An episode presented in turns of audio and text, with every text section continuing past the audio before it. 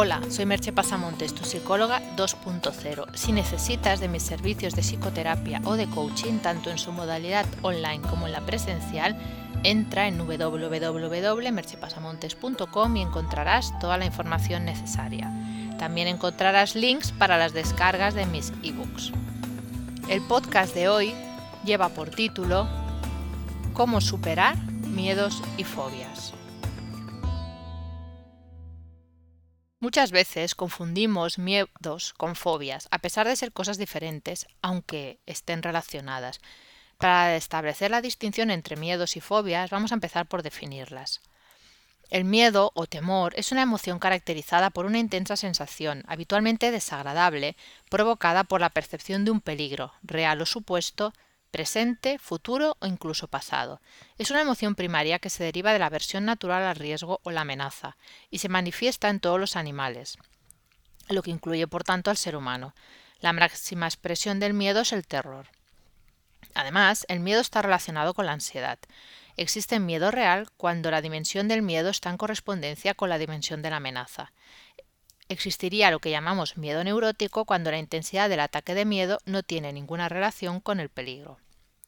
Una fobia, palabra derivada de phobos, que en griego antiguo significa pánico, tiene que ver con el hijo de Ares y Afrodita en la mitología griega, que es la personificación del miedo, de ahí viene la palabra.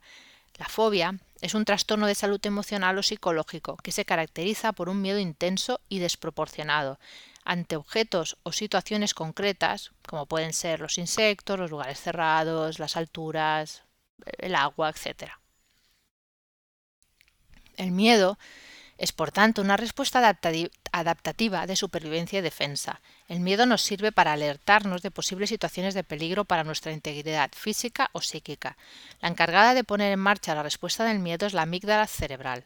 Al ser esta una estructura subcortical, la respuesta de miedo es inmediata y se activa sin necesidad de contar con los centros racionales del córtex. La amígdala quiere la reacción rápida frente al peligro y envía a la sangre hormonas, que son la vasopresina, cortisol, adrenalina, para que luchemos, huyamos o nos paralicemos. Estos son los mecanismos básicos de defensa del reino animal. Si el peligro es real e inmediato, esta será la respuesta más adecuada. El problema deviene cuando nos enfrentamos a un peligro mental, es decir, cuando la amenaza no es real o no puede ser resuelta con los mecanismos básicos de supervivencia. Por ejemplo, si tienes miedo de que te despidan, es posible que no puedas ni luchar, ni huir, ni paralizarte. Tendrás pues que convivir con una activación de la amígdala que no puede ser descargada por estos mecanismos habituales. Tendrás pues que desarrollar otras estrategias si no quieres acabar en un estado de ansiedad o estrés.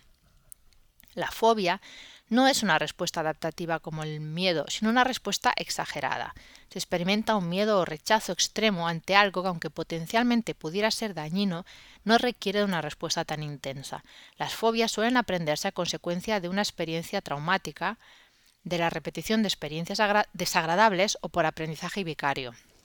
El aprendizaje vicario es cuando vemos que otra persona tiene una determinada experiencia y entonces aprendemos las consecuencias como mirándole. Y esto suele pasar pues, porque los progenitores o el padre o la madre tienen miedo también a eso que más adelante para nosotros será un estímulo fóbico. Suelen ser más frecuentes en personas ansiosas, pero es bastante habitual en la población general encontrar personas con algún tipo de fobia o podríamos llamarle casi fobia, que sería un temor también desmedido ante algo, pero que puede ser mínimamente controlado. Un ejemplo podría ser la persona que tiene claustrofobia, o casi claustrofobia, llamémosle, que no está a gusto en los espacios cerrados, pero es capaz de, por un periodo corto de tiempo, por ejemplo, hacerse una resonancia en una máquina cerrada. Para superar miedo y fobias, miedos y fobias, vas a necesitar algún tipo de intervención terapéutica. Es frecuente que las personas que padecen una fobia no se la traten a pesar de que se obtienen excelentes resultados con el tratamiento, tanto el que se aplica cognitivo-conductual como con técnicas de PNL. Hay fobias que, por ejemplo, con técnicas de PNL se pueden resolver en una o dos sesiones, como la fobia a volar. Y otras en un tratamiento corto, de unas seis sesiones aproximadamente.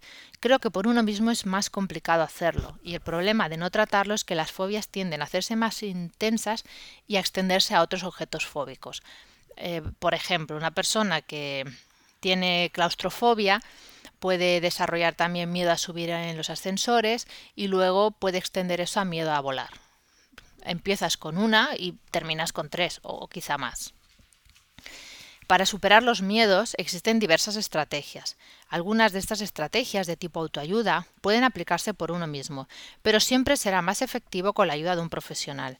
La intervención de otro te da un punto de vista externo y objetivo, que es una de las cosas que cuando tienes miedo a algo no estás pudiendo hacer, no estás logrando ver la situación con objetividad y te ayuda a ver la situación con otra perspectiva, aceptando que sentir miedo es natural, pero que podemos cambiar nuestra reacción posterior. La práctica del mindfulness también puede ayudarte a crear esa distancia entre tú y el miedo que te permite no reaccionar a él. Lo importante es que lo trates y no dejes que ese sentimiento vaya apoderándose de cada vez más áreas de tu vida y se vuelva incapacitante. No tenemos por qué convivir con miedos y fobias, nos limita, es mucho más económico tratarlo que vivir con la incapacitación que eso nos supone, y liberarse de miedos y fobias nos permite sentirnos más plenos y felices. Y además no te olvides, como hablé en otro podcast, que superar los miedos cambia el cerebro. Te dejo con dos preguntas. ¿Tienes alguna fobia? ¿Y algún miedo desproporcionado? Hasta aquí el podcast de hoy. Puedes encontrar más información sobre lo hablado en el podcast y sobre mis servicios profesionales en www.merchepasamontes.com. Nos escuchamos en el próximo podcast. Bye bye.